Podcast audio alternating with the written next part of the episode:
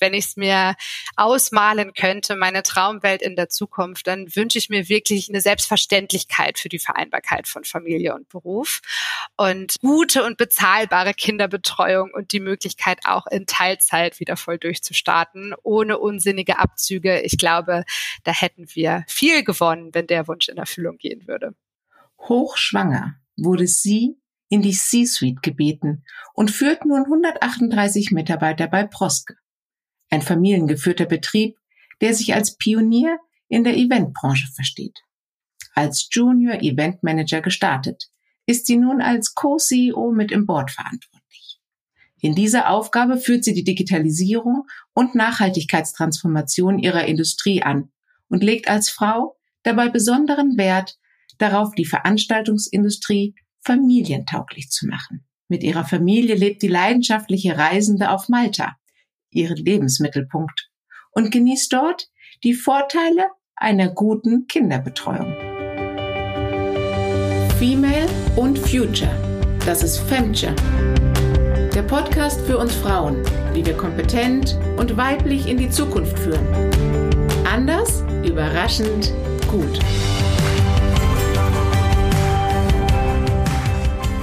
Begrüßt mit mir Larissa Steinbecker.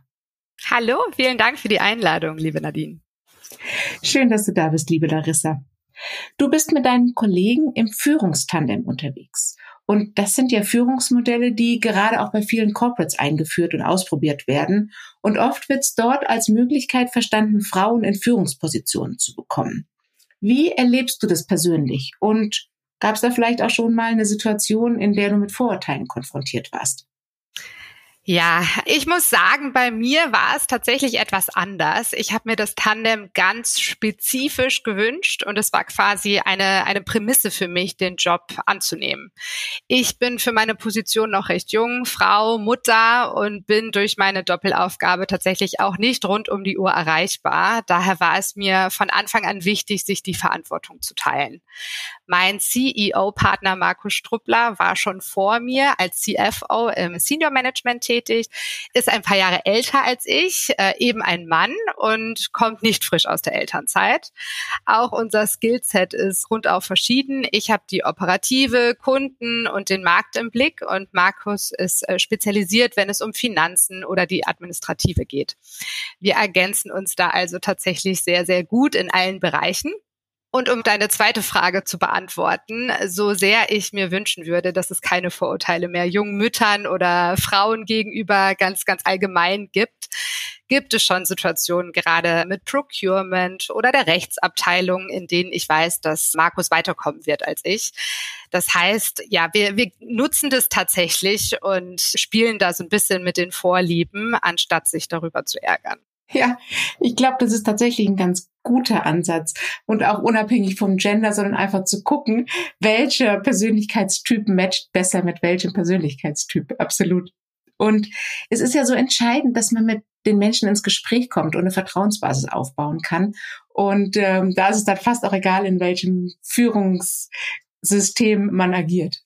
Absolut, absolut. Also ich würde das jetzt auch gar nicht nur sagen, dass es nur Paare geben muss im Jobsharing, sondern äh, das kann man natürlich auch auf das Skillset ausweiten und hilft uns hier tatsächlich ganz gut. Also ich finde es einen ganz wesentlichen Aspekt, dass du sagst, dass man die Tandems skillbasiert zusammensetzt. Und im Laufe der Zeit, in den vielen Gesprächen, die ich geführt habe, ist das tatsächlich so ein Kernelement, das ich immer wieder höre, wie wichtig es ist, dass wir, wenn wir Innovationen nach vorne bringen wollen, wenn wir Neues gestalten wollen, dass wir gucken, wie können wir komplementäre Skills zusammenbringen. Und das bedeutet dann eben nicht nur Skills, sondern eben auch Gender. Und das eröffnet uns die Möglichkeit, aus unserer Blase herauszukommen und tatsächlich neue Blickwinkel einzunehmen und dadurch Veränderungen zu bewirken. Und von einer Freundin von mir, die in der globalen HR-Funktion ist, die beschreibt, dass dort häufig die Führungstandems von zwei Frauen besetzt sind und dass es eine große Bereitschaft gibt, die Verantwortung zu teilen und da dann auch Übergaben und Schnittstellen gar keine Probleme sind. Und dass das einfach auch bei den Handovers einfach fließend läuft. Da entstehen gar nicht so häufig Disruptionen oder Reibungsflächen, wie das vielleicht auch manchmal in ähm, unterschiedlichen Tandems ist. Das kann ich mir vorstellen, ist tatsächlich auch ein Aspekt, den wir uns im Moment als Firma anschauen, ganz allgemein für alle Joblevels. Und ja, ich denke, gerade bei Frauen hat es dann natürlich oft mit der Kommunikation auch zu tun, dass es uns da vielleicht einfacher fällt, die Übergaben auch ja ganzheitlich zu gestalten. Also das kann ich mir vorstellen, dass das gut funktioniert. Und ihr seid ja jetzt nicht nur Vorreiter in der Digitalisierung. Ihr wollt ja in der Eventbranche wirklich die Disruption mitgestalten. Aber ihr macht es auch, indem ihr neue Arbeitsmodelle angeht. Und da bist du Vorbild und Role Model zugleich. Wie ist es denn, dass du aus Malta herausführst? Das ist tatsächlich so. Ich führe schon seit, seit fast sechs Jahren jetzt remote. Vor Corona war das sicher noch etwas einfacher, da der Großteil des Teams zusammen im Büro gearbeitet hat und ich alle im monatlichen Rhythmus persönlich treffen konnte. Heute arbeitet fast die gesamte Belegschaft zumindest zu großen Teilen in remote. Wir haben immer noch Offices, aber es ist doch der, der Großteil, der auch den größten Anteil in remote arbeitet. Und die großen Vorteile des flexiblen Arbeitens liegen, glaube ich, auf der Hand. Also ich habe einen viel viel größeren Ressourcenpool, aus dem ich schöpfen kann. Früher haben wir uns auf München konzentriert. Ähm, ist jetzt auch nicht der günstigste Markt, muss man sagen. Das heißt, da schöpfen wir mittlerweile aus den Vollen. Ich kann aber auch Eltern einen einfacheren Wiedereinstieg ermöglichen und kann Mitarbeiter halten, die uns sonst aus privaten Gründen oder Vorlieben verlassen hätten. Und da schließe ich mich tatsächlich ein. Ich glaube, bei mir wäre es ansonsten wirklich ähnlich gelaufen. Ist es immer einfach? Ähm, sicher nicht, aber wir haben sehr, sehr viel viel Zeit und auch Geld in die remote-freundliche Arbeitsumgebung investiert. Und dazu würde ich zum Beispiel zählen verschiedenste Kommunikationstools. Also wir nutzen zum Beispiel Jammer als firmenübergreifende, schnelle Kommunikation von Infos, Tipps und Tricks. Nicht nur top-down, sondern in dem Fall vor allem bottom-up. Wir haben sogenannte Proske Picnics etabliert.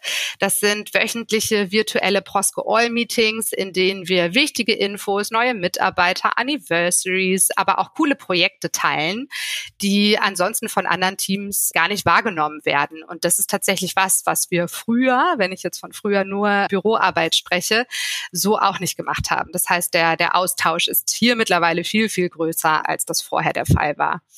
Ansonsten würde ich sagen, sind Onboardings und Buddy-Systeme extrem wichtig. Nicht nur, um auf uns geschult zu werden, sondern auch gleich, um Kontakte und den Anschluss in der Firma zu bekommen.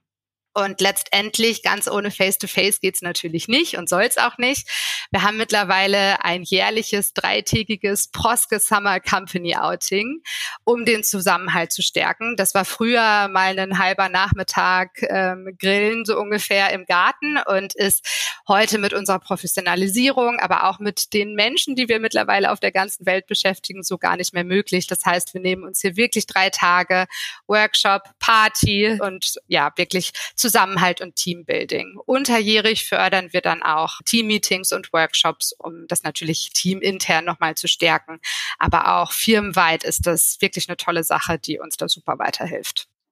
Und ich glaube, da hast du einen ganz wesentlichen Aspekt herausgearbeitet, dass man es als Firma proaktiv angehen muss. Also nicht, dass man sagt, okay, jetzt ist es halt so doof, aber irgendwie müssen wir mit leben, sondern dass man ganz bewusst darauf schaut, was sind die Vorteile und was braucht es aber auch, um diese Infrastruktur zu schaffen und die Vorteile und Potenziale wirklich heben zu können. Und das ist uns allen klar. Die Kommunikation ist da ein ganz wesentliches Element davon.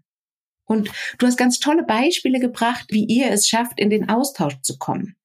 Wie erlebst du das denn in Konfliktsituationen? Also hast du da vielleicht einen Praxistipp, was man tun kann, wenn es im Team dann eben doch mal nicht so rund läuft? Wir holen uns hier, also es passiert natürlich, und wir holen uns hier tatsächlich teilweise wirklich Hilfe von außen oder auch außerhalb des Teams. Das heißt, manchmal hilft es einfach auch in einer Art Workshop-Situation online zu schauen, was läuft gut, was läuft nicht gut, was sind aber auch die Lösungsansätze. Ich glaube, im virtuellen Bereich ist es ganz, ganz wichtig, dass man immer mit einer positiven Note rausgeht, weil ansonsten sitzt man eben alleine zu Hause und das, das tut keinem gut. Das heißt, das ist, glaube ich, wichtig, dass auch auch wenn es ein kleiner interner ähm, Problemchen ist, dass man das wirklich gemeinsam und in einer strukturierten Art und Weise angeht. Nur so hält sich da, glaube ich, die gute Laune auch, auch langfristig im Team. Ja, das ist ein ganz zentrales Element, das du da ansprichst, dass eben die Gedanken und die Emotionen danach noch aufgefangen werden, dass man das eben noch als Teil des Gespräches sieht und damit auch umgehen kann und muss. Und dass der Mensch eben aufgefangen wird. Absolut. Und da geht auch jedes Team ein bisschen anders mit um. Wir haben Teams, die wirklich regelmäßige sogenannte Coffee-Chats haben, wo sie auch mal sagen, heute geht's nicht um die Arbeit. Andere beteiligen sich daran dann nicht, weil es nicht ihr Ding ist. Aber das ist im Face-to-Face-Bereich ja genauso. Also auch nicht jeder ist die Tratsch-Tante im Office. Das heißt, man muss ja einfach schauen, dass man verschiedene Formate für die verschiedenen Bedürfnisse bereitstellt. Absolut. Ich bin ja nicht so der Radstandentyp im Office und in der Kaffeeküche, aber wir haben da so eine richtig coole Barista-Maschine stehen, ähm, echt ein cooles Ding. Und da kommen immer Gespräche zustande, weil ich einfach hoffnungslos überfordert bin. Auch das fördert Zusammenhalt, also super. genau. Richtig, da gibt's ja die verschiedensten Möglichkeiten. Nun ist die Eventbranche ja dafür bekannt, dass sie viele Arbeitsstunden nach sich zieht, dass auch am Wochenende oft gearbeitet werden muss oder am Abend, wenn eben die Events stattfinden. Und das eint euch ja auch mit anderen Industrien, in der Consulting-Branche, in der Start-up-Szene, in der Tech-Branche. Überall sind so viele Arbeitsstunden gang und gäbe und auch häufig noch erwartet von den Führungskräften. Und auch wenn wir jetzt die Frauen in die C-Suites beten und ihnen Möglichkeiten geben, sind die Arbeitsstunden, die dort erwartet werden, schon auch noch enorm. Was kann man denn aus deiner Sicht ähm, hier an Veränderung bewirken? Was könnte man denn als Frau im C-Level tun, um da einen Schritt nach vorne zu gehen? Hm. Ja, grundsätzlich denke ich, dass wir auch hier mehr auf die persönlichen Bedürfnisse eingehen müssen. Und am Anfang kostet es zwar mehr Zeit und Aufwand in unserer Personalabteilung, schafft aber auch wirklich langfristige Zufriedenheit der Mitarbeiter. Nicht jeder muss Vollzeit arbeiten. Und ich sehe sogar, dass Mitarbeiter, gerade Mütter, oft deutlich produktiver arbeiten in der kürzeren Zeit, die sie zur Verfügung haben. Genauso wichtig ist es aber auch, dass ich nenne es jetzt mal Matching der Ressourcen und Aufgabenbereiche wirklich mit einem Blick fürs Detail durchzuführen. Wo wir früher nach Allroundern gesucht haben, spezialisieren wir uns mittlerweile viel, viel mehr. Die jungen Wilden haben zum Beispiel mehr Lust auf das Reisen, wo ja wirklich Abrechnungen lieber von den älteren Semestern durchgeführt werden. Also es kann auch tatsächlich Vorteile birgen, dass man hier wirklich auf, auf das Matching der Ressourcen und der Vorlieben eingeht. Klar gibt's gerade Vorveranstaltungen, Situationen, in denen man nicht immer den Stift fallen lassen kann. Es muss aber auch in der Eventbranche wirklich die Norm werden, dass Überstunden bezahlt werden, ausgeglichen werden, damit Ressourcen für, für den nächsten Peak entsprechend entlastet werden. Sind wir da heute schon immer? Wahrscheinlich nicht, aber ich glaube, wir sind auf einem guten Weg, das auch in unserer Industrie zur Norm zu machen. Das ist ein wirklich interessanter Ansatz, dass man schaut, wo hat jemand seine Spezialisierung und auch seine Vorlieben? Und es ist ja allgemein bekannt, dass je näher man an seinem Skillset arbeitet, umso leichter empfindet man die Arbeit. Jetzt hilft es natürlich nicht, wenn der äh, Kunde ähm, am Freitagabend eine Präsenzveranstaltung will und die Vorliebe ist, ähm, morgens früh zu arbeiten. Aber dass man eben hier nach einem Matching schaut und guckt, dass die richtigen Leute zu den richtigen Sachen dazukommen. Und da haben wir tatsächlich bei uns im Team gerade einen Fall. Da ist eine der zwei Intrapreneurship-Teams in Amerika begleitet. Und der hat jetzt tatsächlich in seinem Kalender drinstehen, dass er erst morgens ab 11 Uhr wieder zur Verfügung steht. Und das haben wir auch und das ist ganz wichtig, das vielleicht auch nochmal zum, zum Remote-Arbeiten. Wir haben tatsächlich in der Firma auch sogenannte Remote-Spielregeln ähm, aufgestellt, weil wir haben auch mittlerweile Mitarbeiter, die, die weltweit arbeiten, die auch immer mal wieder woanders arbeiten. Wir haben Leute, die machen den sogenannten Wi-Fi-Tribe und sind quasi alle zwei Monate woanders unterwegs. Also wir sind wirklich flexibel. Aber das bedeutet natürlich auch, dass es in unterschiedlichen Zeitzonen ähm, geht und, und wie du sagst, auch nicht jeder arbeitet gleich. Es gibt Leute, das ist der frühe Vogel, die fangen fangen gerne schon super früh an und dann gibt's Leute, die, die lieber in den Abendstunden arbeiten. Und wir haben mittlerweile den einen oder anderen, der das auch in seiner Signatur nachhält und sagt, hey, ich äh, arbeite zu, zu diesen Arbeitszeiten oder auch deine Arbeitszeiten müssen nicht meine Arbeitszeiten sein. Es erwartet keiner von dir, wenn ich dir nachts um drei eine E-Mail schreibe, dass du mir dann noch antwortest, weil vielleicht bin ich gerade in einer anderen Zeitzone. Das heißt, ich glaube, auch da geht es um Kommunikation. Da muss man sich öffnen und ähm, einfach, einfach da auch Strukturen schaffen und auch mitteilen, was okay ist und was ist nicht okay. Genau, also dafür diese Klarheit und diese Transparenz zu schaffen. Und ich glaube, das ist auch ein ganz wesentlicher Erfolgsfaktor dafür. Und du hast mir erzählt, dass wenn du auf Reisen gehst, dass dich am meisten die Unterschiedlichkeit in der Natur beeindruckt. Wie wichtig ist es dir denn, Diversität, Vielfältigkeit ins Unternehmen zu bringen? Und da sind natürlich deine Hauptthemen Digitalisierung und Nachhaltigkeit große Enabler dafür. Okay, das sind ganz viele kleine Fragen, die ich jetzt mal, mal versuche abzuarbeiten. Also vielleicht mal mit den digitalen Produkten angefangen. Digitale Produkte gehören für uns zum Glück mittlerweile zum Daily Business und wir sind auch immer auf der Suche nach neuen Ideen und Tools, um Veranstaltungen anders und somit interessanter aufzuziehen, aber auch ähm, effizienter zu gestalten. Das ist natürlich auch, auch immer sehr, sehr wichtig. Wir haben aber, denke ich, den einen großen Vorteil, dass wir nicht nur virtuelle Veranstaltungen unterstützen, sondern wirklich alle Formate. Und das gibt uns die Möglichkeit, unsere Kunden wirklich mit Blick auf ihre Bedürfnisse zu beraten und nicht, weil wir ein digitales Produkt verkaufen wollen oder weil Face-to-Face-Veranstaltungen ähm, ja, weil ich damit mehr verdiene. Ich, ich sehe das tatsächlich als großen, großen Freiraum, da objektiv beraten zu können. Was war denn der größte Wow-Effekt, den du auf einem Event mal generiert hast? Ach, da gibt's tatsächlich viele. Einer, von dem ich wirklich erst vor kurzem erzählt habe, der mir immer noch in Erinnerung ist, ist ein Breakfast Buffet, was wir in der Dominikanischen Republik im Wasser serviert haben. Also das war schon sehr speziell. Da hat dann das Senior Management dieser Firma, das war ein Incentive, die Croissants seinen Mitarbeitern gereicht, quasi im Badeanzug. Und das war schon eine Kulisse, die ich definitiv nicht mehr vergessen werde. Oder nicht in allen Dimensionen, die wir uns gerade gerade in unseren Köpfen ausmalen. Absolut.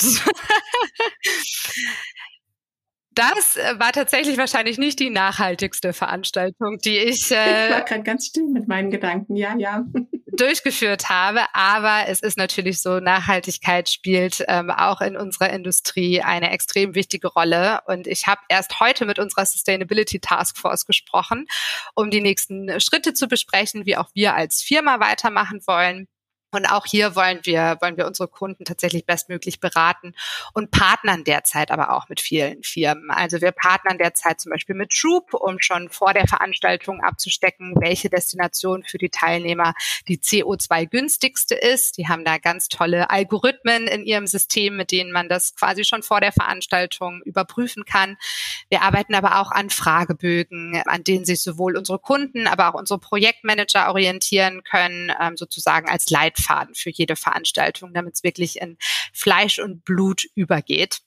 Am wichtigsten wird hier wahrscheinlich ganz äh, ganzheitlich die projektübergreifende Messung sein. Das heißt, wir arbeiten auch da mit Initiativen wie Net Zero zum Beispiel derzeit, um einen Rechner zu erstellen, der nicht nur für uns als Firma, sondern für alle Gewerke, die an einer Veranstaltung so mitdoktern, wirklich ein einheitliches Tracking zu erstellen. Und nur so können wir in Zukunft, glaube ich, absehen, an welchen Stellschrauben wir noch schrauben müssen, um Veranstaltungen wirklich nachhaltig durchzuführen.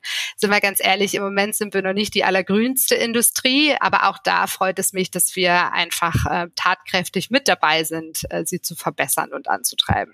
Ja, und man merkt es schon. Auf den letzten Messen, auf denen ich war, wurde man vorher informiert, dass man seine eigenen Wasserbehälter mitbringt. Oder auch diese Umhängteile, die man bekommt, wo dann das Namensschildchen dran ist, das konnte man wieder zurückgeben. Ja klar, weil was mache ich zu Hause damit? Ich schmeiße es ja ehrlicherweise weg. Und das sind ja dann genau auch diese kleinen Dinge, die in der Menge durchaus was bewirken. Ich stimme dir da absolut zu. Ich höre ganz oft immer, wir müssen aufpassen, dass wir kein Greenwashing betreiben. Das stimmt natürlich. Aber ich sehe auch, jeder kleine Schritt äh, tut was zum großen Ganzen. Von daher sind es auch die kleinen Sachen und nicht nur die, die großen CO2-Budgets, die wir uns anschauen müssen. Genau. Und du sprichst da was an, was wir überall sehen dass man das Thema Nachhaltigkeit eben nicht mehr alleine lösen kann. Man kann es auch nicht als einzelne Firma lösen. Man schafft selten sogar es als einzelne Industrie zu lösen, sondern wir müssen hier viel vernetzter nach vorne, nach rechts, nach oben, nach unten, eben in allen Dimensionen miteinander kollaborieren und alle Möglichkeiten ausschöpfen.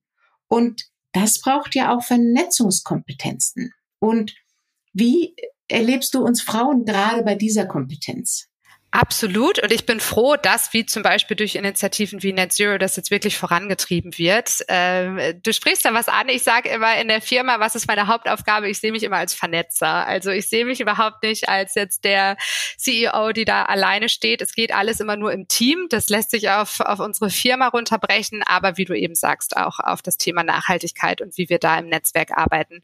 Und wir arbeiten hier nicht an dem einen Pluspunkt, der uns jetzt anders darstellen lässt als Agentur Agentur, wie es vielleicht andere Agenturen können, sondern es geht nur zusammen. Also das ist wirklich ein Thema, da können wir es drehen und wenden, wie wir wollen. Es wird nicht funktionieren, wenn wir hier alleine an einem Strang ziehen, sondern es müssen alle gemeinsam dran arbeiten.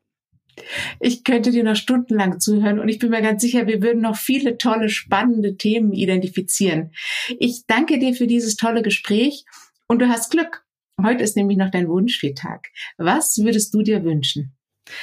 Okay, also wir reden ja heute über Frauen im Chefsessel und da wünsche ich mir natürlich ganz besonders was für uns Frauen. Und wenn ich es mir ausmalen könnte, meine Traumwelt in der Zukunft, dann wünsche ich mir wirklich eine Selbstverständlichkeit für die Vereinbarkeit von Familie und Beruf und gute und bezahlbare Kinderbetreuung und die Möglichkeit auch in Teilzeit wieder voll durchzustarten, ohne unsinnige Abzüge. Ich glaube, da hätten wir viel gewonnen, wenn der Wunsch in Erfüllung gehen würde.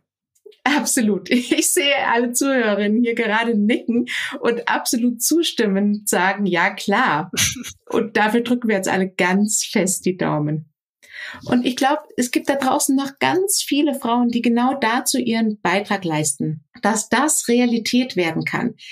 Und wenn ihr denkt, dass wir hier einen guten Beitrag dafür leisten, dann seid so lieb, hinterlasst fünf Sternchen oder gerne auch eine Rezension. Der Algorithmus wird es euch danken und ich damit auch, weil dann kommen noch viel mehr Zuhörerinnen in den Genuss von diesen tollen Frauen zu lernen, inspirierende neue Wege und tolle, gute Ideen zu hören. Absolut. Ja, vielen lieben Dank, Nadine, für den tollen Podcast. Hat wirklich Spaß gemacht mit dir.